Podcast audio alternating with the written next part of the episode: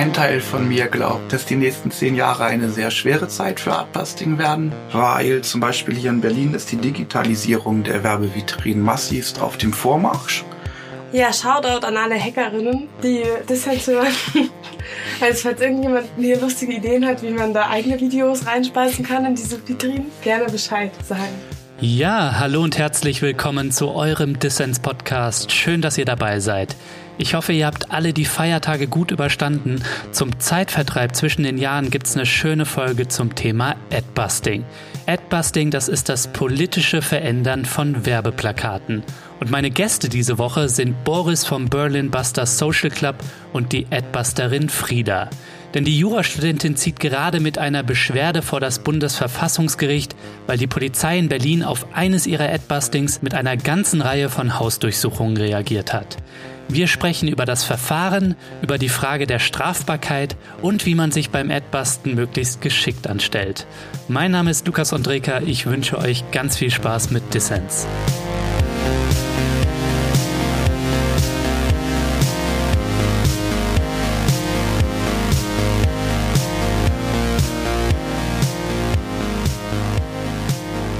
Frieda und Boris, schön, dass ihr beim Dissens Podcast dabei seid. Ja, finden wir auch. Danke für die Einladung. Vielleicht fangen wir mal so an. Wer seid ihr beiden denn? Stellt euch doch mal kurz vor und warum findet ihr Adbusting geil? Mm, ich bin Frieda und ich äh, heiße eigentlich nicht Frieda, aber nenne mich gerne so hier. Äh, ich habe äh, vor allem viel zu Adbusting gemacht, seit ich beim Adbusten erwischt worden bin und rede jetzt in letzter Zeit ganz gerne darüber, weil so die Verfolgung von Adbusting mega krass ist und etwas den cool finden tue ich, weil ich super finde, äh, dass man sozusagen dadurch die Möglichkeit hat, so Inhalte, mit denen man jeden Tag konfrontiert ist, umzudeuten, bloßzustellen, diese öffentlichen Flächen sich anzueignen. Ja, das ist, was mich an Adbusting so reizt. Boris, du heißt bestimmt auch nicht Boris. Das ist wahrscheinlich auch ein Alias-Name, oder? Wir heißen alle Boris. Wir heißen wir immer alle Boris. We are Legion, right? ja, Boris, dann sag doch trotzdem mal, bist du auch Adbuster und äh, ich nehme an schon und warum findest du Adbusting geil? Nein, nein, ich bin kein Adbuster. Wir machen dieselbe Aktion, wir reden immer nur drüber. mein Name ist Boris, Boris Buster. Ähm, die Gang, in der ich Mitglied bin, nennt sich Berlin Busters Social Club und mhm. wir sind ein Enthusiastenkollektiv, das Legenden, Mythen, Geschichten, Bilder, Tondokumente etc. aus dem Bereich der Kommunikationsguerilla sammelt und archiviert.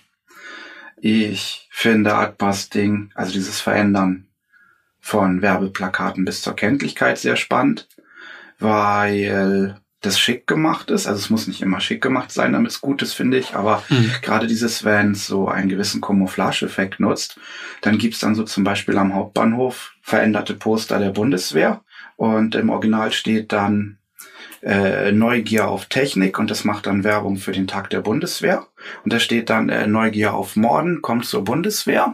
Mhm. Und dann stehen da wirklich so Leute vor und da sagt dann die eine Person, äh, du Erna, das ist doch nicht echt, oder? Und dann guckt Erna hin und sagt, nee, das ist nicht echt, aber wahr. Also gerade dieser Camouflage-Effekt, dieses nicht auf den ganz ersten Blick erkennbar als Quatsch, äh, führt dazu, dass die Leute den Inhalt, den da geboten wird, hinterfragen und sich überlegen, warum halte ich es für möglich, dass die Bundeswehr mich mit so einem Spruch wie Neugier auf Morden kommt zur Bundeswehr adressiert? Warum halte ich das nicht für möglich? Und das ist ja genau etwas, was Politik versucht zu erreichen, dass die Leute die Inhalte, die sie so in der scheinbaren Normalität begegnen, dass sie die hinterfragen. Hm. Und weil die Leute dann meistens damit überfordert sind, weil das so selten vorkommt, fragen sie dann andere Leute. Und damit entsteht dann ja das nächste Ziel von politischem Engagement, nämlich gesellschaftliche Debatte. Hier hört vielleicht der ein oder andere den Begriff Adbusting zum ersten Mal.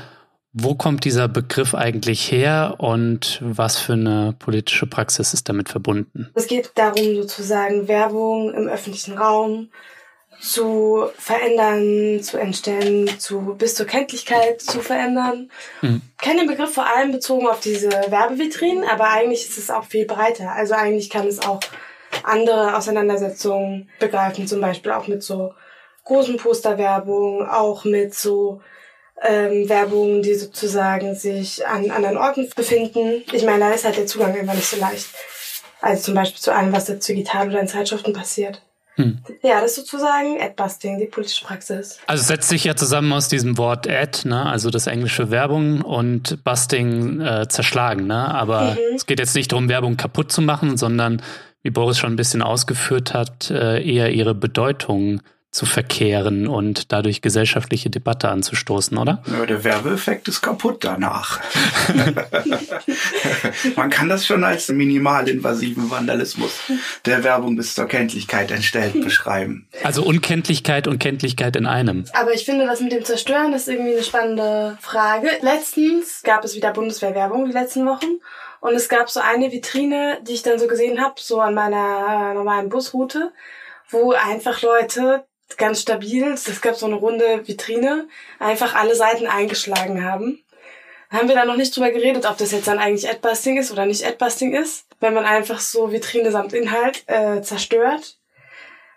Also auf jeden Fall eher unklassisch. Ich weiß nicht genau, was du da denkst. ähm, ich glaube, also, aber eigentlich ist das nicht, was man sich sozusagen darunter vorstellt. Jedenfalls. Würde ich sagen. Mhm. Andererseits werden wir ja wegen Sachbeschädigung verfolgt für unser Sachen aufkleben. Also vielleicht ist es doch mehr kaputt machen, als man im Allgemeinen sagen würde. Mhm. Ich bin da nicht so, also wir haben bei uns da nicht so den, den päpstlichen Anspruch, dass wir bestimmen, was jetzt Artbusting ist und was äh, nicht, sondern wie das bei so Enthusiastinnen ist. Äh, ob das bei uns im Archiv landet, hängt davon ab, ob wir das aus irgendeinem Grund interessant finden oder nicht. Ja, wir leben ja in einer Mediengesellschaft und dementsprechend braucht jedes Phänomen irgendwie einen catchy Name. Und erst recht, wenn es um Aufmerksamkeit und Aufmerksamkeitsökonomie geht, braucht es halt so ein fancy Name. Und das tut dieses reißerische Art Busting halt sehr schön. Klar, ich mache diesen Podcast hier auch nur mit euch, weil ich dann einen catchy Begriff habe, der die Leute dazu bringt zu klicken. Was mir dabei immer wichtig ist zu betonen, ist, dass das Phänomen deutlich älter ist, als viele Leute so allgemein denken. Mhm. Den ältesten tatsächlich physischen Beleg für Praktiken, die man heute als Artbusting beschreiben würde.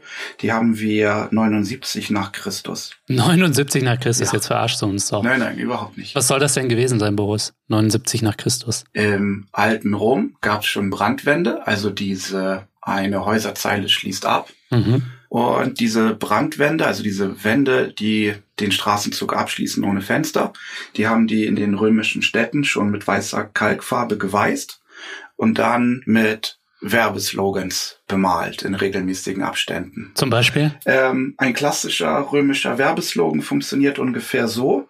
Kauft Brot bei Bäcker Meier. Nächste Zeile, er macht gutes Brot. Letzte Zeile, die Bäckerinneninnung. Also die haben immer mit so, in der Regel mit so drei Zeilern gearbeitet. Und besonders diese letzte Zeile mit dem Wer empfiehlt das, also so ein Authentitätsversprechen. Das war, scheint ganz wichtig gewesen zu sein im alten Rom. Mhm. 79 nach Christus, da ist äh, Pompeji mit dem Vulkan in der Asche untergegangen und deswegen sind dort auch die Brandwände und die Werbeslogans konserviert. In Pompeji, als das unterging, war gerade Wahlkampf und deswegen ist da alles voll. Es gibt da ungefähr 120 konservierte Wahlwerbeslogans. Die funktionieren ganz ähnlich wie die normalen Werbesprüche. Wählt Bäcker Meier, er macht gutes Brot, die Bäckerinneninnung. Also genau dasselbe Konzept. Mhm. Und auf diesen etwa 120 Brandwänden mit Werbeslogan gibt es so ein Dutzend, das aus der Reihe fällt. Da lauten die Werbeslogans in etwa so, wählt Bäcker Meier, selbst die entlaufenden Sklaven unterstützen ihn. Und die dritte Zeile fehlt. Auch wenn man die Leute ja nicht mehr fragen kann, was sie gemeint haben, also der gesamte Kontext, mit dem die Leute das, das gelesen haben, fehlt, würde ich sagen, dass das sehr eindeutig der Versuch ist, diese Logik der Werbeplakate zu durchbrechen und diesen entsprechenden Kandidaten mit dem negativen Sozialprestige einer sozial verachteten Gruppe aufzuladen. Mhm. Klammer auf, ich glaube, also so, ich kann mir nicht vorstellen, dass das besonders emanzipatorisch war damals, diese Narrativform zu verwenden. Aber es ist ein Beleg dafür, dass in 79 nach Christus die Leute bereits Quatsch mit Werbung und Quatsch mit Werbeplakaten, Wahlplakaten gemacht haben. Okay, Boris, ich habe gelernt, Quatsch mit Werbung zu machen, das ist gar nicht so neu. Aber vielleicht kannst du mal erzählen, wann hat sich denn der Berlin Busters Social Club gegründet und was ist die Idee hinter eurem Zusammenschluss? Wir haben irgendwann in 17 angefangen, versucht, Workshops zu entwickeln, für zu Sexismus und Rassismus, die so als Einführungs, äh, als so absolut basic schwelliges ähm, Einführungsteil funktionieren. Und mit ein bisschen Experimentieren und Ausprobieren sind wir dann mehr so durch Zufall drauf gekommen, dass ähm, den Leut, die Leute Werbung analysieren lassen, total gut funktioniert. Selbst wenn die Leute null Vorwissen und null Auseinandersetzung mit sich haben. Wir haben dann versucht herauszufinden, warum das so ist. Und wir sind dann dahinter gekommen, dass diese Werbeleute unglaublich gut darin sind, die in der Gesellschaft vorhandenen Diskurswelten, in denen sich ja Rassismus und Sexismus ausdrückt, diese Diskurse zu nehmen und in treffende Bilderwelten umzusetzen. Mhm. Und dass sich deswegen diese Bilderwelten in der Werbung gut eignen, um auch gesellschaftliche Diskurse zu hinterfragen. Und beim Beispiele sammeln sind wir dann auf dieses Phänomen Artbusting gestoßen. Und so hat sich da dann so unser Enthusiasmus äh, entwickelt. Und wie viele Leute seid ihr? Ähm, ähm, äh, Buster Keaton, Boris Basta, Art Bastian Bastewka, Caroline überklebt den Stoß. Habe ich wen vergessen? Uiuiui, das gibt Ärger, wenn ich jetzt jeden vergessen habe. Und Frieda, du bist gar nicht Teil von Berlin Buster Social Club, oder? Nee, ich bin gar nicht davon Teil. Ich habe äh, zu denen Kontakt bekommen, weil es auch eine ganz solidarische Gruppe ist, wenn es um so meinen Prozess geht. Weil die viel so Erfahrung geteilt haben und Wissen und so gesagt haben, ah ja, guck mal, hier, das gab's damals auch schon. Mhm. Ähm, und ich habe eigentlich etwas Ding so Freizeitspaß, politischer Freizeitspaß mäßig gemacht. Also sozusagen nicht super organisiert, auch nicht mit so viel Sicherheitsvorkehrungen, sondern eher, wenn mich das geärgert hat, habe ich es bei der Bushaltestelle vor der Tür sozusagen mitgenommen, nach Hause mitgenommen, mir einen Tee gekocht und die Schere und den Kleber rausgeholt und dann so ein bisschen daran rumverändert, bis mir besser gefallen hat und dann wieder aufgehängt bei Gelegenheit. Hm. Ja, und so bin ich irgendwie dazu gekommen und seit ich aber mich halt so mit so strategischen Fragen damit auseinandersetze, also soll man jetzt gegen eine Hausdurchsuchung klagen, soll man das nicht machen, warum und so, seitdem ist das ein bisschen stärker in mein Leben da reingerückt. Wir wollen auf jeden Fall gleich noch über die Ermittlungen gegen dich, die ja mittlerweile eingestellt wurden, und aber auch äh, deine Beschwerde vor dem Bundesverfassungsgericht sprechen. Die bringt ja, rückt auch Adbusting in den Fokus über Berlin hinaus rein. Aber vielleicht kannst du einmal, Frieda, erklären, wie läuft denn so ein, für einen Laien wie mich, wie läuft denn so ein Adbusting typischerweise ab, so das Verändern von Plakaten, wie zum Beispiel Bundeswehrplakaten, wie du es auch gemacht hast und wobei du erwischt wurdest. Ne? Mhm. Wie läuft denn sowas typischerweise ab? Wie müssen wir uns das vorstellen? Ähm, da gibt es so unterschiedliche Möglichkeiten. Also einerseits gibt es ja sozusagen diese frei verfügbaren Werbeflächen, wo einfach was draufgeklebt ist. Mhm. Und dann gibt es die Möglichkeit, natürlich auch Plakate umzugestalten, die in diesen Vitrinen hängen, an Bushaltestellen, auf Straßen, Kreuzungen, in so, auf so grünen Mittelstreifen, in Einkaufspassagen. Und da ist natürlich immer die Frage, wie kommt man jetzt an dieses Plakat ran? Wollte gerade fragen, ne? Also diese Vitrinen sind doch abgeschlossen, oder? Abgeschlossen würde ich sagen, ist übertrieben. also auch ein bisschen Ansicht- und Wertungssache, aber die haben halt so relativ einfache Mechanismen. Ich finde, man kann es so vergleichen, wie man muss halt so eine Art Türklinke anstecken.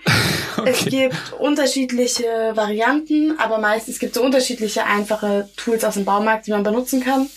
In Berlin ist es viel so ein Sechskantschlüssel. Ich glaube Größe 6 oder so, ne? Das müssen wir nochmal überprüfen. Aber gibt es gute Anleitungen im Internet? Vielleicht können wir doch was schicken für die Shownotes, wenn du möchtest. Also es gibt sozusagen das oder ähm, andere Steckschlüssel, die man einfach ansteckt und aufmacht. Mhm. Und es ist wirklich nicht so komplex, wie wenn man einen Schlüssel fälschen würde oder mit einem Dietrich-Knacks sich daran setzen würde, sondern es ist tatsächlich eher so, wie wenn man eben einen passenden Aufsatz im Baumarkt holt und den dann benutzt.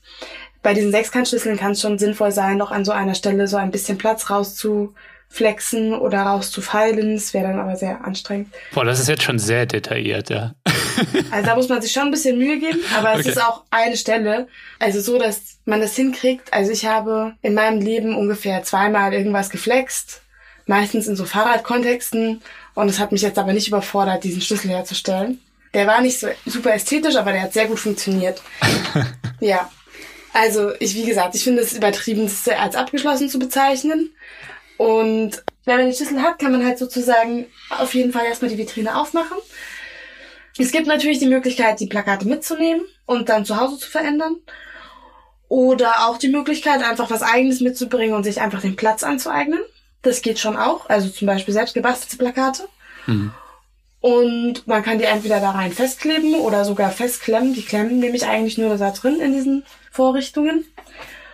Und dann kann man wieder zumachen und nach Hause gehen oder sogar noch ein schönes Foto machen und es so noch allen Leuten zeigen. Also nicht privat, sondern am besten im Internet anonym. Und das macht man dann wahrscheinlich eher so nachts, ne? Also wenn alle schlafen. Ich glaube, da gibt's echt unterschiedliche Geschmäcker. Und ich glaube, es hängt auch so ein bisschen von dem lokalen Umfeld ab, in dem man sich bewegt. Ja, okay. Also es gibt schon Leute, die sehr viel berichten darüber, dass das super gut funktionieren soll in so Arbeitskleidung, Warnweste vormittags weil das nicht so von den Leuten erwartet wird, dass man so offensichtlich sowas macht. Stimmt, ja. Ich finde immer, wenn man Sachen nachts macht, dann hat man schon das Gefühl, sich auf illegitimem Boden zu bewegen. Und deshalb mache ich lieber Sachen tagsüber grundsätzlich. Dann hat man nicht so einen Vibe von, oh je.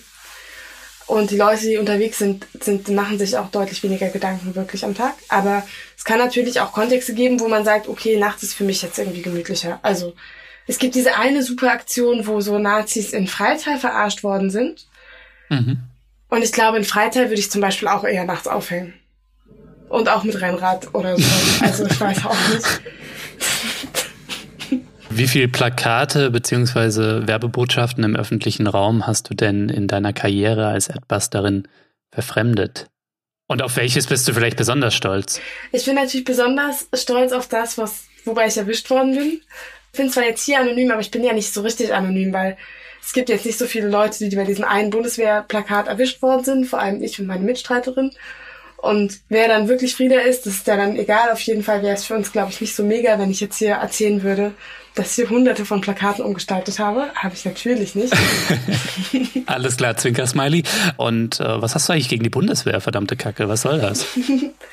Äh, ja, das war so ein, ein besonders dreistes Werbeplakat von der Bundeswehr. Die haben geworben mit dem Spruch, äh, geht Dienst an der Waffe auch ohne Waffe? Fragezeichen.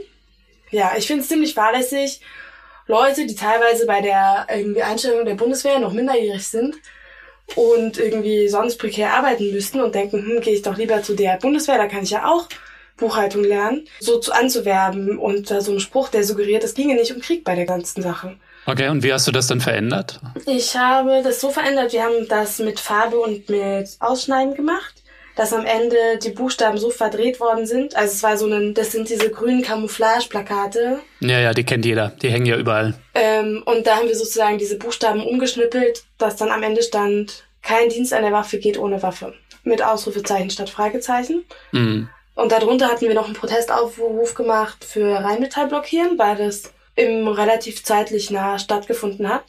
Ja, und dann hatten wir das so zusammengerollt und waren auf dem Weg zur Vitrine und haben da so dran rumgebastelt und versucht, sie aufzukriegen. Die hatten ein bisschen geklemmt. Und dann waren zwei Zivilpolizisten, die nach eigener Aussage auf dem Heimweg schon waren und dann uns halt eben entdeckt haben und dann sozusagen gestellt haben, die Schlüssel abgenommen haben, die Plakate auch mitgenommen haben, Personalien aufgenommen haben und so.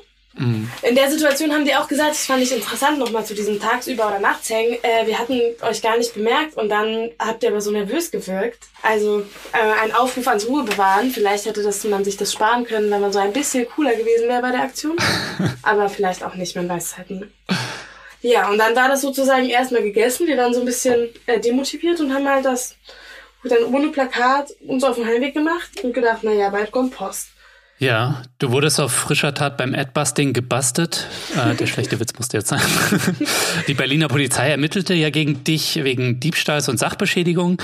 Und das ist jetzt für so eine Sache wie so ein Plakat verändern jetzt dann irgendwie doch ein bisschen heftig, finde ich. Es wurden Fingerabdrücke gesichert, DNA-Spuren untersucht. Und es gab drei ich sag's nochmal, drei Hausdurchsuchungen. Nicht eine, nicht zwei, sondern drei. Mhm. Kannst du das mal nochmal schildern für uns, bevor wir dann darauf zu sprechen kommen? Weil du hast ja gegen diese Hausdurchsuchungen jetzt Beschwerde vom Bundesverfassungsgericht vorgelegt. Nimm uns aber nochmal mit. Was ist denn, nachdem du da gebastelt wurdest von diesen Zivilpolizisten, mhm. was ist da dann alles passiert? Ja, in Folge von diesem gebastelt werden, ja, äh, wir versuchen zurückzubasten, aber gut, ähm, ist dann erstmal ganz lang nichts passiert jedenfalls nichts, das wir wussten. Es ist dann total viel passiert. Also sozusagen hinter verschlossenen Türen. Mucke wurde erst nach Durchsuchungsbeschluss gefragt, dann hat das Gericht gesagt, hä, dafür wollt ihr Durchsuchungsbeschluss. Dann haben die Polizei mit ungefähr gleicher Begründung nochmal gefragt. Äh, und dann gab es den doch, den Beschluss. Und dann gab es eben im September dann, also es war im Mai die Aktion. Und im September gab es dann auf einmal bei mir und bei einer Freundin von mir diese Hausdurchsuchungen. 2019 müssen wir, glaube ich, noch dazu sagen, ne? Für mich jetzt ganz schön shocking, vor allem, weil ich überhaupt nicht gecheckt habe, was da, also was da los ist. Es hat eine Weile gebraucht, bis ich das irgendwie also, ne, also wenn man dann an die Tür geht und Leute sagen so, hallo, hier aufmachen, Polizei, ist ja schon nicht so ein total alltägliches Szenario, jedenfalls für die aller, allermeisten Leute. Mhm. Was da in der Situation nochmal für mich total krass war, war, dass ich überhaupt keine Idee hatte, warum jetzt die Polizei vor der Tür steht. Also ich hatte so richtig so ein Gefühl von, hä, das kann doch jetzt nicht wahr sein, die müssen sich in der Tür gehört haben. Und habe dann sozusagen den Durchsuchungsbeschluss gelesen und dann gedacht so, ah, Plakate.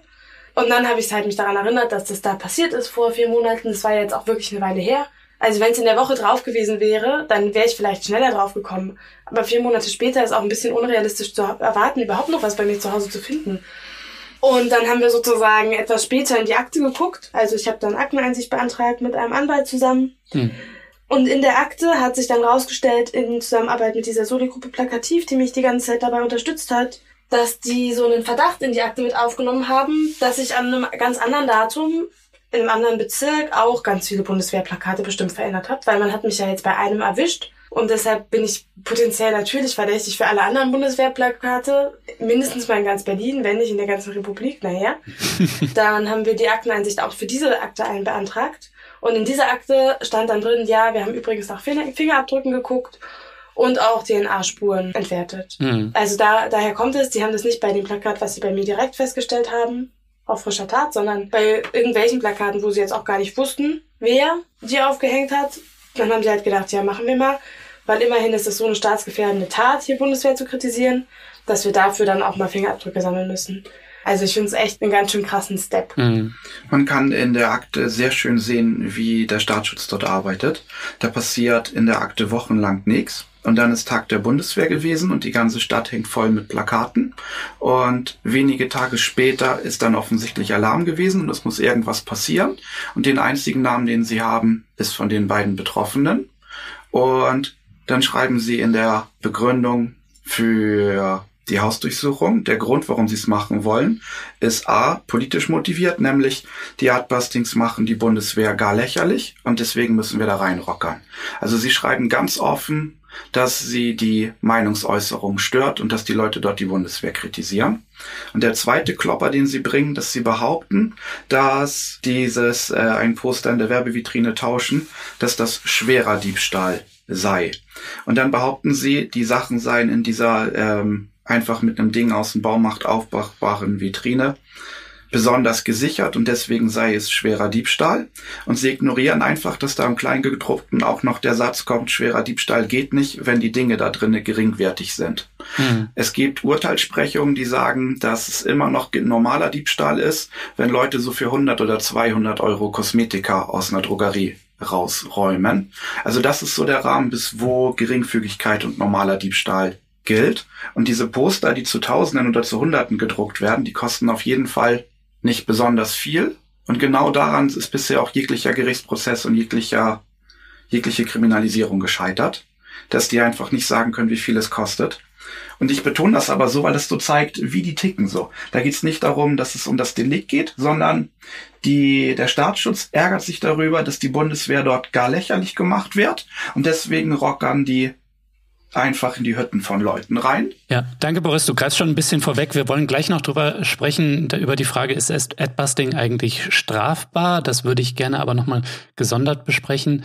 Aber wieder die äh, Sicherheitsbehörden äh, zum Teil ja gegen vorgehen, wird doch auch deutlich, wenn man liest, dass äh, bestimmte Fälle von Adbusting vom Extremismus- und Terrorismusabwehrzentrum ermittelt oder untersucht wurden, so und dass irgendwie Terrorismusexperten oder vermeintliche oder sogenannte sich mit sowas befassen, was manch einer als Bagatellkriminalität sehen würde oder als Bagatelldelikte, das finde ich doch schon harter Tobak. Ja, das ist ein mittlerer Geheimdienstskandal, dass da von 40 Behörden die Leute in diesem Antiterrorzentrum sitzen und dann der Berliner, wir wissen aus einer kleinen Anfrage, dass es der Berliner VS war, der mindestens drei dieser Sachen eingebracht hat und dann sagt dort niemand in diesem Gremium, ja, ist schlimm, dass die euch immer da so veralbern, aber wollen wir nicht mal über Terrorsachen reden, statt über beklebte Poster?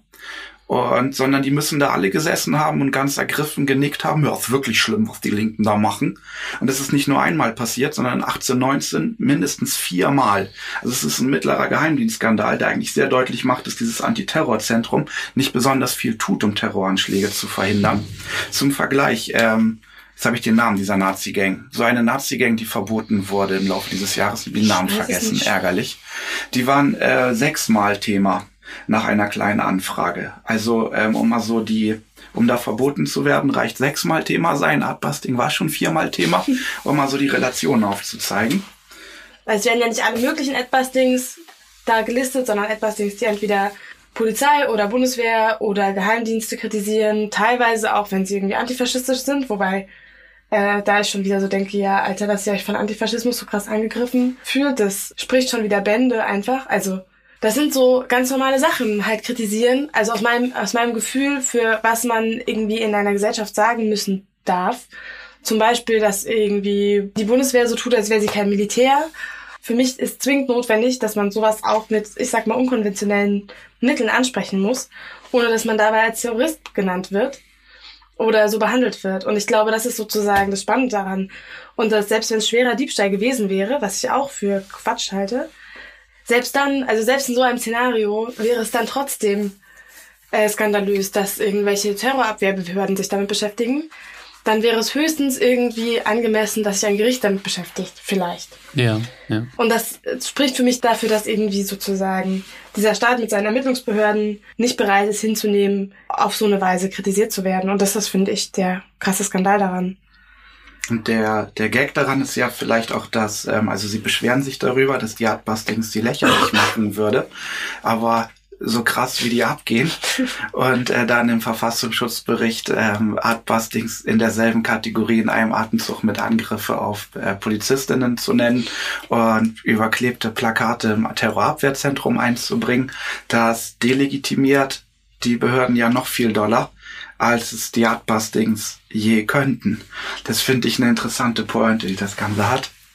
Wir müssen aber an dieser Stelle, glaube ich, für die Hörerinnen und Hörer anmerken, das weiß ich auch nur, weil ich im Zuge der Vorbereitung natürlich recherchiert habe, dass das 2018 im Verfassungsschutzbericht unter irgendeiner Kategorie eben wahrscheinlich Linksextremismus stand. Gewaltbereiter. Ja, genau, aber das ist 2019 nicht mehr. Das wollte ich nur anmerken, 2019 nicht mehr im Verfassungsschutzbericht steht. Vielleicht ist da jemand äh, im mittleren Management oder irgendwo auch auf die Idee gekommen, dass das vielleicht da nichts zu suchen hat, who know. Ja, das ist sehr cool. Also ähm, dieser Eintrag im Verfassungsschutzbericht hat ja dazu geführt, dass sich äh, Land auf, Land ab X Artbusting-Kollektive auch auf äh, den Geheimdienst eingeschossen haben. Besonders schön zum Polizeikongress ja. im Februar. Da hing die ganze Stadt mit X-Plakaten voll, die genau mit diesen Sachen, an denen sie sich im VS-Bericht stören, sich über den VS mit so einer gefälschten Personalwerbekampagne lustig machen. Und das ging medial auch ziemlich breit ab. Mhm. Also ich glaube, das Gericht hat de facto keinen Bock mehr. Wir haben so eine mega talkative Pressesprecherin hier in Berlin, die eigentlich immer Interviews gibt. Die ist dabei, einfach sämtliche Interviews äh, zu Artbusting, hat die keine Lust mehr drauf, redet die nicht mehr drüber.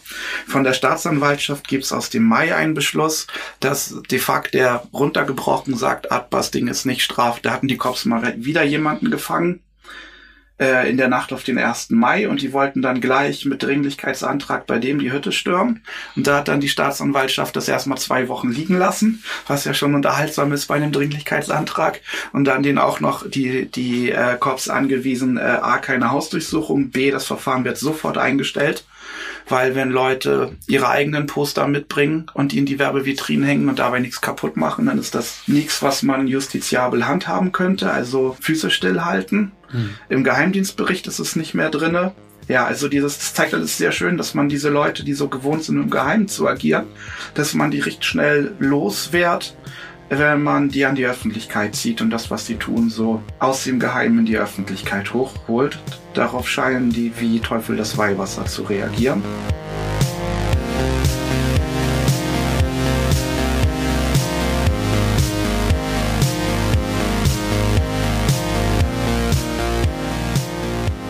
So, ich möchte die kurze Pause hier nutzen, um ein fettes Dankeschön an alle meine Fördermitglieder zu schicken.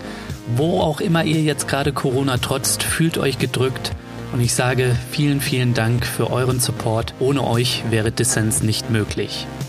Wenn dir dieser Podcast auch gefällt und du noch nicht dabei bist, dann werde doch jetzt Fördermitglied. Mitmachen kannst du schon ab 2 Euro im Monat und du tust damit nicht nur etwas Gutes, nein, du hast auch Woche für Woche die Chance auf coole Gewinne. Dieses Mal verlose ich das Buch Unerhört Adbusting gegen die Gesamtscheiße vom Berlin Busters Social Club. Weitere Infos findest du in den Show Notes und auf dissenspodcast.de.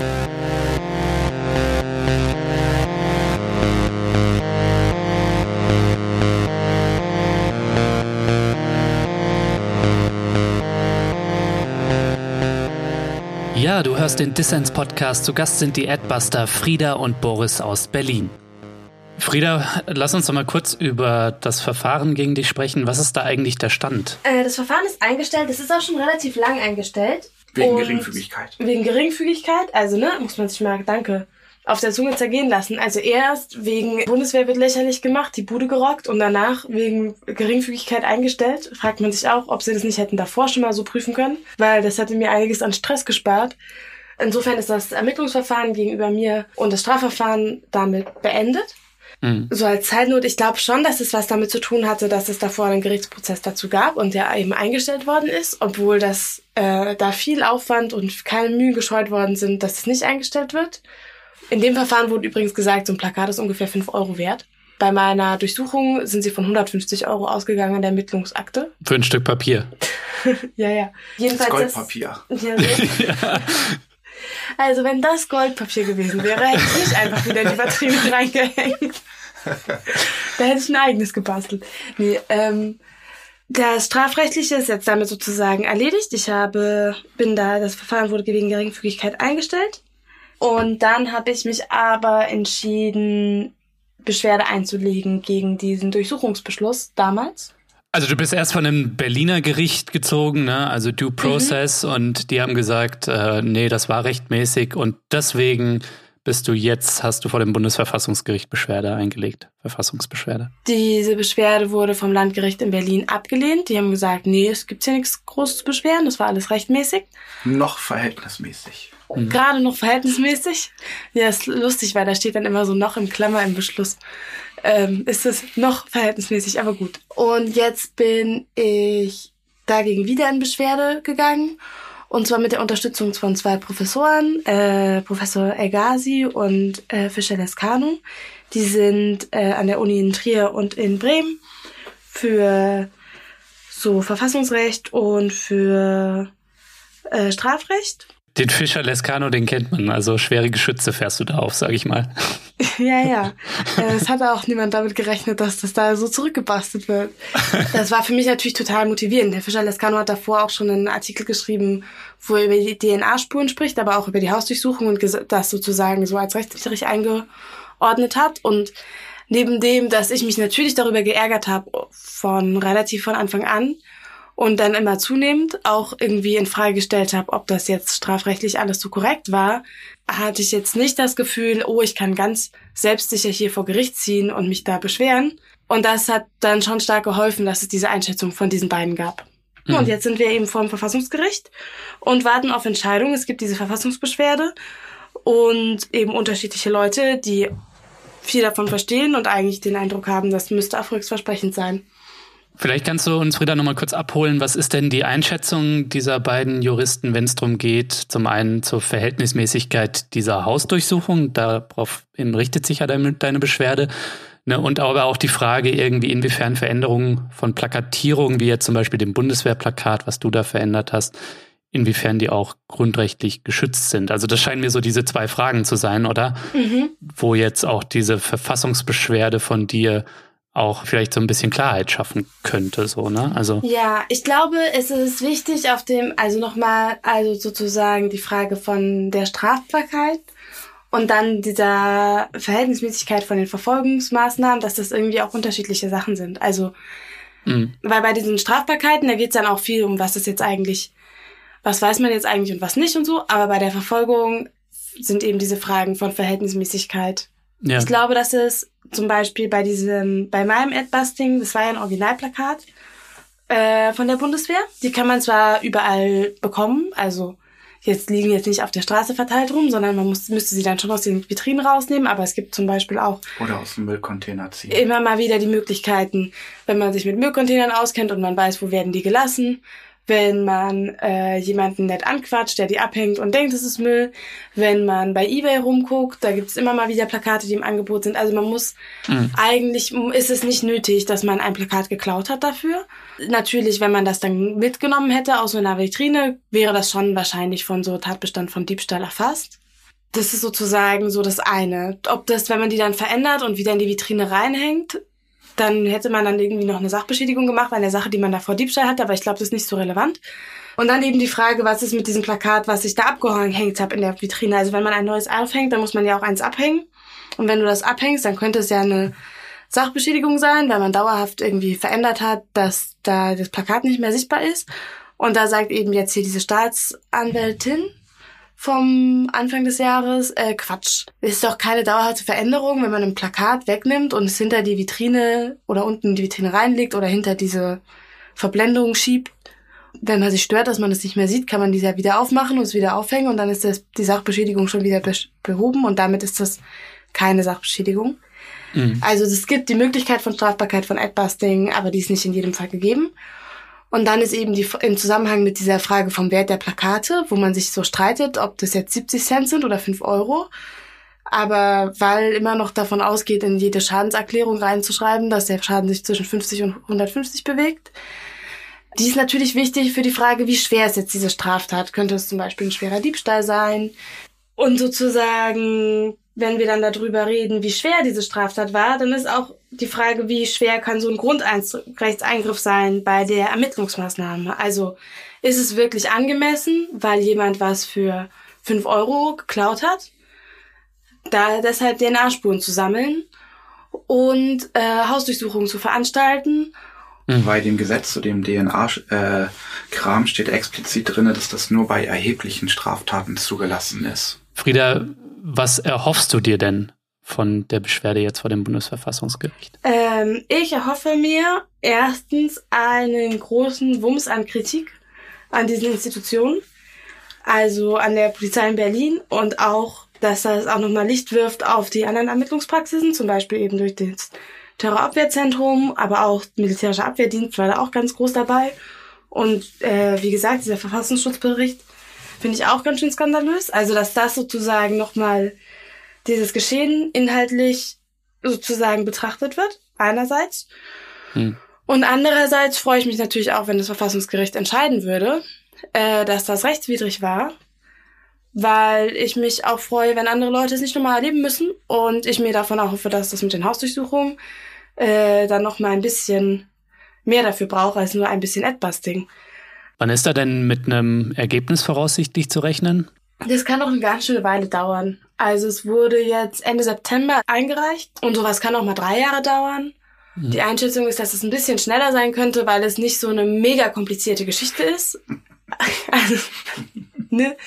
also ich glaube, da gibt es schon so ganz schön viel kniffligere Fälle, die da vom Verfassungsgericht sind. Ähm, aber jetzt so unter einem Jahr ist, glaube ich, nicht mit irgendwas zu rechnen. Ja, lasst uns nochmal über die Frage der Strafbarkeit sprechen. Es gibt ja vielleicht jetzt die ein oder andere, die uns da draußen zuhört und sich so denkt, hey, voll cool, was die beiden da machen, das will ich unbedingt auch machen, ähm, voll subversiv und so, yo.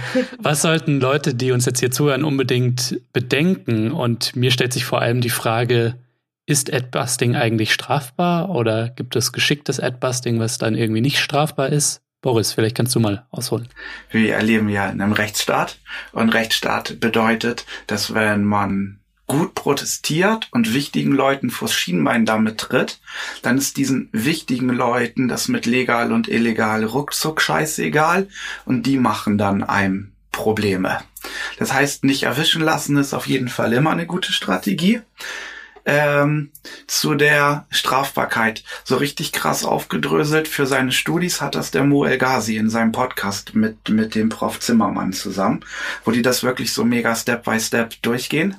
Du kannst jetzt nicht hier auf einen anderen Podcast verweisen, sorry. Also Entschuldigung. Die Leute sollen im Dissens-Universum bleiben, deswegen darfst du jetzt gerne hier auch ein bisschen aufdröseln. Was sind so die wichtigen Sachen? Ja. Wahrscheinlich Sachbeschädigung, Diebstahl und Urheberrechtsverletzung sind vielleicht so äh, drei Themen. In Hamburg, Berlin und Thüringen kann man gerade zurzeit mit so Darfscheinen von der Staatsanwaltschaft wählen.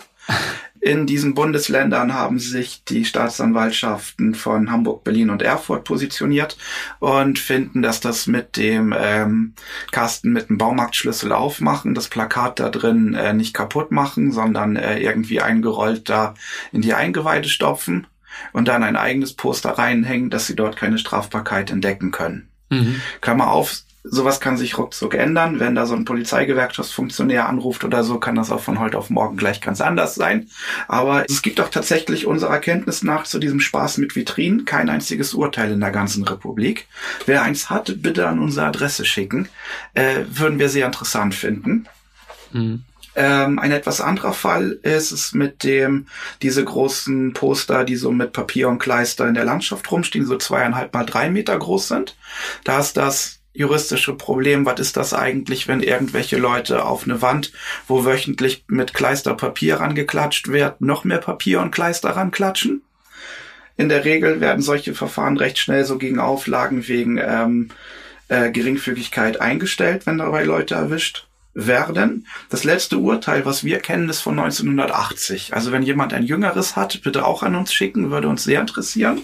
Mhm. Was im Gegensatz dazu relativ gut ausgeurteilt ist, ist Quatsch mit Wahlplakaten. Also wenn Leute irgendwie Quatsch mit Wahlplakaten machen, da gibt es sehr viele Urteile zu. Da ist sich die Justiz sehr einig, dass da die Schadenssumme total egal ist weil das eigentlich Schlimme daran sei, dass dort Leute Quatsch mit den Wahlplakaten machen. Ja, und die Sachen, die dann so kriminalisiert werden, ist in der Regel Sachbeschädigung. Mhm. Ich wollte sagen, das sind natürlich so ein bisschen die empirische Perspektive da drauf ähm, so von der so Gesetzeslage ist theoretisch schon möglich, dass es auch Gerichtsurteile zu Sachen gibt. Also gerade wenn es eben um diese tatsächlichen Werbeplakate, die davor schon Werbeplakate waren, ging und die verändert werden, kann man glaube ich schon damit rechnen, dass das Diebstahl ist und äh, Sachbeschädigung an diesem ursprünglichen Plakat. Die Frage ist halt, ob es dazu jemals ein richtiges Urteil geben wird, weil diese Dinge halt richtig wenig wert sind und die Strafverfolgung voll albern und auch total schwer nachzuweisen, dass man zum Beispiel so ein Plakat geklaut hat, tatsächlich. Wo ich schon den Eindruck habe, was relativ, relativ weitläufig so betrachtet wird, als dass es nicht strafbar ist, ist eben dieses selbstgemachte Plakate mitbringen. Also tatsächlich selber bedruckte oder selber beklebte, gemalte Plakate aufhängen und die Sachen verstauen. Und das ist sozusagen nicht nur so, dass die Staatsanwaltschaften das sagen, sondern eben auch auch die Einschätzung von unterschiedlichen Juristinnen, die ähm, das so das so sehen würden. Aber ich, ich höre so ein bisschen raus, ähm, die Vitrine vorsichtig öffnen, das Plakat dort, äh, was dort drin hängt, selbst nicht verändern oder auch nicht äh, wegnehmen, sondern irgendwie dort belassen und äh, im Idealfall ein auf eBay ersteigertes äh, Plakat äh, mitbringen, das verändert ist. Oder ein mhm. selbstgemachtes. Ich möchte hier jetzt als Podcaster auch niemanden zu irgendetwas verleiten. Alles, was ihr Leute da draußen macht, geht auf eure Kappe. Aber das war jetzt mein Takeaway so ein bisschen. Und dabei noch Handschuhe anziehen, damit keine Fingerabdrücke auf dem Plakat bleiben.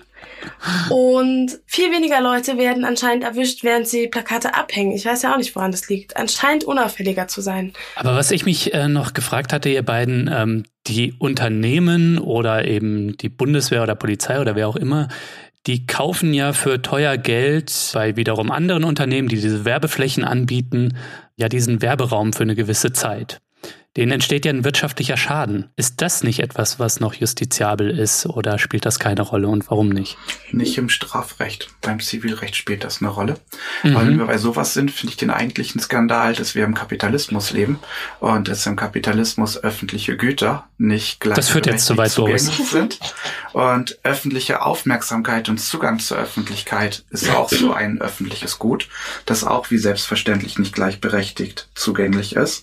Und da finde ich, liegt der eigentliche Skandal. Nicht, dass Leute sich diesen öffentlichen Raum, diesen Zugang zum öffentlichen Raum vermeintlich illegal aneignen, sondern ich finde es völlig illegitim, dass diese Stadt meint, dass sie Zugang zum öffentlichen Raum quasi als Monopol an eine Werbefirma geben könne und man dieser Werbefirma dann Geld für seine Anliegen geben muss. Also das ist der eigentliche Skandal an dieser Stelle. Mhm. Ja. Ich kann auch zu dieser Strafbar, also ich meine, man muss halt schon eine PR-Abteilung haben, die echt bescheuert ist, um auf die Idee zu kommen, dass man äh, effektiv positive Aufmerksamkeit schafft, wenn man so eine Ad-Busting-Person verklagt. Ich glaube, das ist vor allem der Grund, warum das noch nicht passiert ist. Also es würde ja dann bedeuten, ja. Ah, stimmt, es gibt H&M. H&M Anekdote kannst du ja gleich noch erzählen. Der Punkt von Boris ist natürlich wunderbar und also vielen Dank dafür. Ein bisschen Antikapitalismus darf ich auch schon noch sagen. Mich hätte doch noch einfach kurz interessiert, äh, ob es denn schon mal so einen zivilrechtlichen Fall aufgrund eben dieses äh, Schadens, der da oder nicht Schadens in Klammern, äh, der da entsteht, ähm, ob es da so einen Fall schon mal gab. Ja, ich habe gerade ja so postuliert, das passiert nie und nimmer weil das ist so schlechtes Image und ich glaube, das liegt auch in der Regel, liegt man damit richtig, aber bei H&M gab, haben die sich auch nicht aufgeregt. Hast du Lust, das zu erzählen? Ich kenne nämlich die Geschichte nur so halb. Es gibt so ein Kollektiv, das heißt die Siral. Die sind so nette, freundliche Leute, die immer nette, freundliche Artbustings machen. Und die hatten sich eine Zeit lang eingeschossen auf H&M, dass die bundesweit besonders gerne in den Fußgängerzonen vor den Flagship-Stores mit H&M-Logo Kritik an H&M aufgehängt haben. Da ging es dann viel um die Produktionsbedingungen und um die Arbeitsbedingungen dort. Und alles Sachen, die auch so im ZDF mhm. gelaufen sind, also juristisch äh, einwandfrei recherchiert. Und die haben die dann dort vor den Flagship Stores mit Postern wiederholt. Ähm, 2017 ist der Kurs von H&M auf der Aktienkurs auf ein nie dagewesenes Tief gesackt. Und genau an diesem historischen Tiefpunkt des Aktienkurses müssen die Nerven da blank gelegen haben. Und der Deutschlandsitz von H&M ist Hamburg. Und die machen dann eine Anwaltskanzlei klar. Und dass die mal bitte rumnerven und Stress machen, dass die Staatsanwaltschaft ein Verfahren eröffnet. Und das kriegen die dann auch hin. Die Staatsanwaltschaft eröffnet dann auch zu ein, ein, ein Verfahren. Die Cops ermitteln so ein bisschen in der Gegend rum. Am Ende wird alles sang- und klanglos eingestellt. Hm. Aber da, da ging es nicht auch, ich dachte, da ging es um so Verleumdungssachen. Genau. Ja, das genau. muss man sagen, sonst weiß es ja keiner. Genau. Also die Staatsanwaltschaft hat das auf Druck dieser Anwaltskanzlei sehr ausgiebig geprüft. Und nach dieser Prüfung kommen sie zu dem Schluss, dass Diebstahl und Sachbeschädigung derart gaga sind, dass sie das nicht mal als Arbeitsauftrag an ihre Hilfsbeamtinnen bei der Polizei geben, sondern dass die Verleumdung und üble Nachrede prüfen sollen und die gucken dann äh, die Doku beim ZDF. Ja, und nach einem halben Jahr Ermittlung wird das eingestellt. Okay, aber das heißt, es war auch eigentlich ein strafrechtliches Verfahren, weil. Genau. Ja. ja. Aber das ist so ein Fall, wo sich eine angegriffene Firma dagegen versucht zu wehren. Aber so, aber so ori originär zivilrechtliche Verfahren sind euch nicht bekannt. Nein. Also dieses, dass die Werbefirma zivilrechtlich den zusätzlichen Arbeitsaufwand und Materialaufwand in Rechnung stellt, ist unserer Kenntnis nach bisher noch nicht vorgekommen. Falls ja, bitte melden. Sehr interessant. ja, und Urheberrechtsverletzung ist mir jetzt auch noch eingefallen. Das ist super ausgeurteilt. Die Rechtsprechung sagt, äh, Logos und Behördenzeichen und so weiter und so fort, die sind dafür da, dass man die Firma, die Behörde im öffentlichen Raum wiedererkennt. Und wenn dann Leute diese Behörde, diese Firma, dieses Unternehmen kritisieren, dann darf man selbstverständlich deren Logos etc. benutzen, weil die sind ja dafür da, dass die Leute diese Firma, die gerade kritisiert wird, wiedererkennen. Mhm. Also wenn auf den ersten Blick klar ist, dass es Kritik ist, dann ähm, alles super. Und was man dann natürlich prüfen kann, ist also, wenn man sagt, so H&M äh, produziert mit Kinderarbeit, dann muss das natürlich stimmen. Man braucht da handfeste Belege für, wie zum Beispiel so eine ZDF-Doku, wo das ZDF nachweist, dass H&M in Kinderarbeit in Myanmar produziert. Mhm. Sowas muss man dann natürlich haben. Also das, was man behauptet, muss stimmen. Aber das ist ja keine Frage des Kunsturheberrechts, sondern eine strafrechtliche Frage von übler Nachrede, Verleumdung, Beleidigung. Ihr beiden, lasst uns nochmal über Adbusting und andere Formen der Werbekritik sprechen. Adbusting als diskursive Interventionsform, ähm, als Chance im Kampf um gesellschaftliche Deutungshoheit, das ist eine Form ähm, des kritischen Umgangs mit Werbung. Es gibt natürlich auch ähm, Leute, die sagen, sie wollen einfach weniger Werbung in der Stadt haben oder gar keine Werbung. Ne? Also bei euch in Berlin zum Beispiel die Initiative Berlin werbefrei. Was unterscheidet euch denn vielleicht von solchen Initiativen? Erstmal, also ich finde es schon cool, die Vorstellung, dass der öffentliche Raum nicht käuflich und nicht einfach sozusagen die Möglichkeit besteht, für alle möglichen Firmen, staatliche Akteure Werbung auszuhängen. Mhm. Ich glaube, jetzt gerade ist die Situation halt so, wie sie ist. Und ich finde, dass das schon Handlungsspielräume eröffnet und das finde ich wichtig. Und ich glaube, selbst wenn jetzt Werbung weg wäre, dann ist ja alles, wofür Werbung steht, noch da. Also, und ich glaube, deshalb ist für mich das nicht so ein krasses Kernanliegen, Werbung abzuschaffen. Also ich finde es nicht schlecht, dass Leute dafür kämpfen.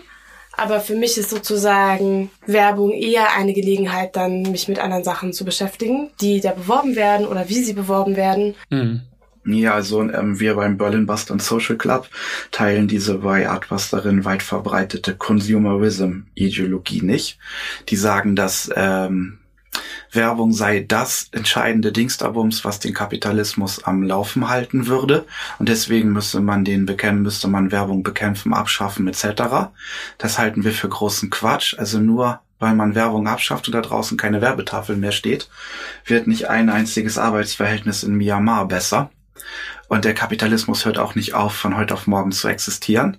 Also das zeigt, glaube ich, deutlich, wie monothematisch dieser Erkläransatz für Kapitalismus ist sind wir immer sehr, sehr skeptisch, weil diese Dinge dann auch oft in Verschwörungstheorie abgleiten. Mhm. Berlin werbefrei. Berlin werbefrei hat im Präambel, warum sie das machen, diesen, unter anderem diesen Satz stehen mit Werbung verschandelt das natürliche Stadtbild, das natürlich gewachsene Stadtbild. Also diese Idee davon, dass es ein natürliches Stadtbild gäbe, das die Werbung verschandeln könne, das sehen wir sehr, sehr skeptisch, weil das tut so, als ob Städte natürlich gewachsen seien und als ob Stadtbilder irgendwie natürlich seien. Also Städte werden von Menschen gemacht. Städte sehen so aus, wie Menschen sie gestalten. Und genau dieses, dass diese Städte so scheiße warenförmig organisiert sind, dass liegt daran, dass wir Menschen das so machen. Und wenn wir jetzt sagen, diese Städte sind natürlich und haben ein natürliches Stadtbild, dann ist das so eine klassisch rechte Ideologie, die von Menschen geschaffene Verhältnisse als natürlich gewachsen und biologistisch verklärt. Ja, und dieses Reproduzieren von so einer auf Natürlichkeit und Biologismus in den Stadtbildern abzielenden Logik, das äh, finden wir nicht gut und teilen wir überhaupt nicht. Ja, aber nicht jede Kritik irgendwie an der Kommerzialisierung äh, des Stadtbildes ist jetzt automatisch irgendwie verschwörungstheoretisch oder rechts oder antisemitisch. Habe ich auch gar nicht gesagt. Und diese Konsumerism-Logik, die kippt tatsächlich sehr oft ins Verschwörungstheoretische. Man muss sich einfach nur mal den, den, den, den, wie heißt der Typ aus Kanada noch, den Kalle Larsen anschauen bei Kalle, der gilt ja oft so bei Reporterinnen, die eben nicht bis 79 nach Christus recherchieren wollen als der Erfinder des Artbustings. Und bei dem kippt diese Consumerism-Logik in den offenen Antisemitismus. Ja, das wird zweifelsohne geben. Wenn jetzt so eine Initiative wie Berlin werbefrei ähm, komplett oder in Teilen erfolgreich ist ähm, und dann vielleicht in Berlin, ähm, je nachdem, was dann mit diesen frei werdenden Flächen gemacht wird, ne, ob sie zum Beispiel dazu dienen, irgendwie coole äh, Street Art oder coole andere Sachen irgendwie anzubringen. Ähm, oder ob sie einfach leere Flächen sind. Seid ihr dann eigentlich traurig, weil ihr dann weniger Sachen zu verändern und zu adbusten habt? Oder könnt ihr dem auch in einem gewissen Umfang was abgewinnen? Also ich werde sie nicht vermissen, die Werbeflächen. Ich finde das also einerseits kann man ja auch noch etwas den Tourismus machen, das ist ja nur Berlin werbefrei. also für mich ist es schon ambivalent. Also für mich ist es schon auch so eine Gegenwehr gegen so eine Belästigung durch Werbung. Also das, den Bedarf, Bundeswehrwerbung zu verändern, den hatte ich jetzt auch, also auf, ich habe nicht nach der gefragt oder auf die gewartet, sondern ich bin halt durch die Gegend gefahren und habe gedacht, what the fuck, das kann jetzt nicht euer Ernst sein. Also und einerseits die Bundeswehr macht immer noch Krieg an der Waffe, auch wenn die keine Plakate dazu mehr aufhängen, so dass sich das nicht verändern wird. Das wird auch nicht weggehen dadurch, dass die Werbung weg ist. Gleichzeitig freue ich mich trotzdem, dass die Werbung weg ist. Das ist so mein Gefühl dazu. Und es gibt ja auch noch viele andere Möglichkeiten, Kritik zu üben und sich auseinanderzusetzen und Widerstand zu leisten. Also ich glaube, ähm, einerseits will, bin ich so eine große Freundin von Adbusting und andererseits bin ich auch eine große Freundin davon, dass es viele unterschiedliche Strategien gibt und wir werden auch schon noch wieder eine neue finden, wenn es gar keine Möglichkeiten mehr gibt. Hm. In Neuruppin ist die Utopie schon Wirklichkeit. Das ist eine kleine Stadt weit hinterm S-Bahn-Ring. Dort gibt es verlassene Wallvitrinen, die nicht mehr bewirtschaftet werden. und die werden dort auch von den Leuten, die da wohnen, wie selbstverständlich sich angeeignet und die hängen dann dort ihre Ankündigungszettel für den Feuerwehrball rein und für den Kindergeburtstag bei Bastian. Ja, das, äh, das ist sehr schön. Ich weiß gar nicht, ob es die immer noch gibt oder ob die nicht mal abgebaut worden sind, aber ja, so oft bin ich leider nicht hinterm S-Bahn-Ring. Ja, es fand ich sehr schön, da zu sehen, dass da die Utopie schon Wirklichkeit ist. Gleichzeitig glaube ich nicht, dass dadurch, dass die Werbevitrinen dort nicht mehr bewirtschaftet werden, beim Consumer Vision im Neuruppin irgendwas besser geworden ist. Es gibt ja auch die Kritik an Adbusting, dass auch wenn sie Werbebotschaften verfremdet, sie trotzdem den Marken zusätzliche Aufmerksamkeit beschert. So. Und ein Beispiel dafür wäre vielleicht die Bundeswehr auch, ne, die auf Adbusting-Aktionen hin ähm, den Slogan so treffend formuliert hat, wir kämpfen dafür, dass du gegen uns sein kannst. Was entgegnet ihr dem? Ja, ich finde so voll die richtige Analyse auf jeden Fall. Also klar, klar stimmt es, dass sie das vereinnahmt. Also das ist ja auch das, also ich meine, das war ja vorhin mit dem Witz mit dem gebastelt werden. Also es ist halt schon so, dass es auch so gegenseitige Strategien der Aneignung gibt. Hm. Also und ich glaube, es ist für mich auch ein Ansporn, dann wenn Sachen eher zu machen, die schwer zu vereinnahmen sind, oder mir gefällt es dann schwer, das sozusagen dafür die Aktivistinnen zu kritisieren, die das gemacht haben, sondern eher würde ich sagen, ja, da muss man sich halt gemeinsam wieder Strategien überlegen, wie man sich jetzt gegen einnehmen kann. Zum Beispiel, ich glaube schon auch zu, zu sowas wie diese Antirepressionsarbeit, wo man dann auch rauskehrt, warum die Bundeswehr nicht dafür kämpft, dass man gegen einen sein kann. Also, ne, Beispiel militärischer Abwehrdienst, der irgendwie Adbusting-Fälle listet. Also so begeistert scheint sie jetzt doch nichts von Adbusting zu sein. versuchen, okay, wir versuchen dieses Narrativ, wir sind dafür, dass ihr gegen uns sein könnt, jetzt wieder umzukehren. Das finde ich zum Beispiel eine Möglichkeit, obwohl das jetzt, ich habe jetzt auch nicht den Eindruck, dass das jetzt total krass durchgeschlagen ist bisher. Gibt's aber ja auch sonst überall. Also ich meine, ich glaube, diese alte so dieses so klassisches Thema für so Aneignung ist ja das mit so Feminismus-T-Shirts bei H&M. Sind wir jetzt schon wieder bei H&M. Voll der krasse H&M-Werbeblock, den wir hier eingeleitet haben. Oh mein Gott. Aber da gibt es das ja total stark, auch, auch ohne Adbusting, dass man eben, dass es so einen kritischen, auch herrschaftskritischen Aktivismus gibt mit wichtigen Auseinandersetzungen. Und dann auf einmal kann man bei H&M Feminismus-T-Shirt kaufen und die eignen sich das an. Da muss man sich halt wieder eine Strategie überlegen, wie man so mit, mit feministischen Auseinandersetzungen wieder irgendwo hinbekommt, wo man nicht einfach einfach angeeignet werden oder vereinnahmt werden kann von so zum Beispiel kapitalistischen Unternehmen, die sich auch überhaupt nicht feministisch verhalten. Ja, zum Ausblick nur, wo seht ihr das Adbusting in zehn Jahren? Hm, ich habe noch gar nicht so weit gedacht bisher. ähm, ich würde mich, glaube ich, freuen, wenn es noch normaler wäre. Ich habe den Eindruck, dass jetzt gerade doch die Hemmschwelle, sowas zu machen, relativ hoch ist. Und ich finde es eine von vielen Strategien und Methoden für aktivistische Kritik. Und ich glaube, ich würde mich, also was, weiß nicht, ob es ein Ausblick ist oder eher so eine Art Hoffnung. Also ich würde mich freuen, wenn unterschiedliche Menschen aus unterschiedlichen inhaltlichen Ecken Lust hätten, das auch für sich zu nutzen und diese Flächen und diese Sichtbarkeiten für sich zu nutzen. Weil eigentlich finde ich, dass Adbusting ja kein Selbstzweck ist. Das haben wir ja vorhin schon mal gesagt, dass es irgendwie wichtig wäre oder wichtig ist, das auf, in so einer gesellschaftlichen Vernetzung zu sehen und sozusagen dass man eigentlich gesellschaftliche Strukturen damit zum Beispiel kritisiert oder bestimmte Institutionen. Und dafür, ich würde mir eigentlich wünschen, dass es so eine viel diversere und äh, intersektionaleren Umgang gibt mit den mit diesem mit dieser Methode und dass dass bestimmte Kämpfe sichtbarer gemacht werden dadurch. Ein Teil von mir glaubt, dass es in zehn Jahren keine Art Bustings mehr gibt, weil in zehn Jahren ist der Kapitalismus dicker abgeschafft. Und damit auch die Werbung, weil in einer befreiten Gesellschaft haben wir alle sinnvolle Dinge zu tun und müssen weder Werbetexten noch äh, Werbetexte umtexten, sondern wir können sinnvolle Dinge tun und deswegen gibt's auch kein Artbusting mehr, weil kein Kapitalismus mehr. Das denkt der eine Teil von mir. Der andere Teil denkt, dass die nächsten zehn Jahre eine sehr schwere Zeit für Artbusting werden, weil zum Beispiel hier in Berlin ist die Digitalisierung der Werbevitrinen massivst auf dem Vormarsch. Mhm. Und besonders so die Werbevitrinen in Berlin Downtown vor den spannenden Gebäuden, die bei Artbusterin besonders beliebt waren, die scheinen hier als allererstes äh, in digitale Dingsies umgebaut zu werden.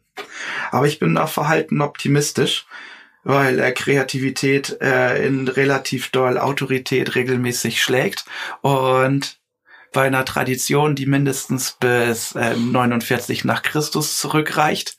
Also wo die Leute seit fast 2000 Jahren Wege und Mittel gefunden haben, das zu tun, ist die Chance schon relativ hoch, dass sie das auch noch weitere zehn Jahre schaffen. Ja, Shoutout an alle Hackerinnen, die das halt hören. Also falls irgendjemand hier lustige Ideen hat, wie man da eigene Videos reinspeisen kann in diese Vitrinen, äh, gerne Bescheid sagen. Du musst das anders formulieren. Also, liebe HackerInnen, falls ihr Lust habt, ein Forschungsprojekt zu digitalen Werbevitrinen ja, mit uns so. zu gestalten, bitte meldet euch. Wir sind da sehr offen und haben da auch schon diverse Ideen. Ich würde sagen, auch das Adbusting kann auch ein bisschen ausbranchen. Frieda und Boris, vielen, vielen Dank fürs Gespräch. Ja, danke dir. Danke für deine Einladung.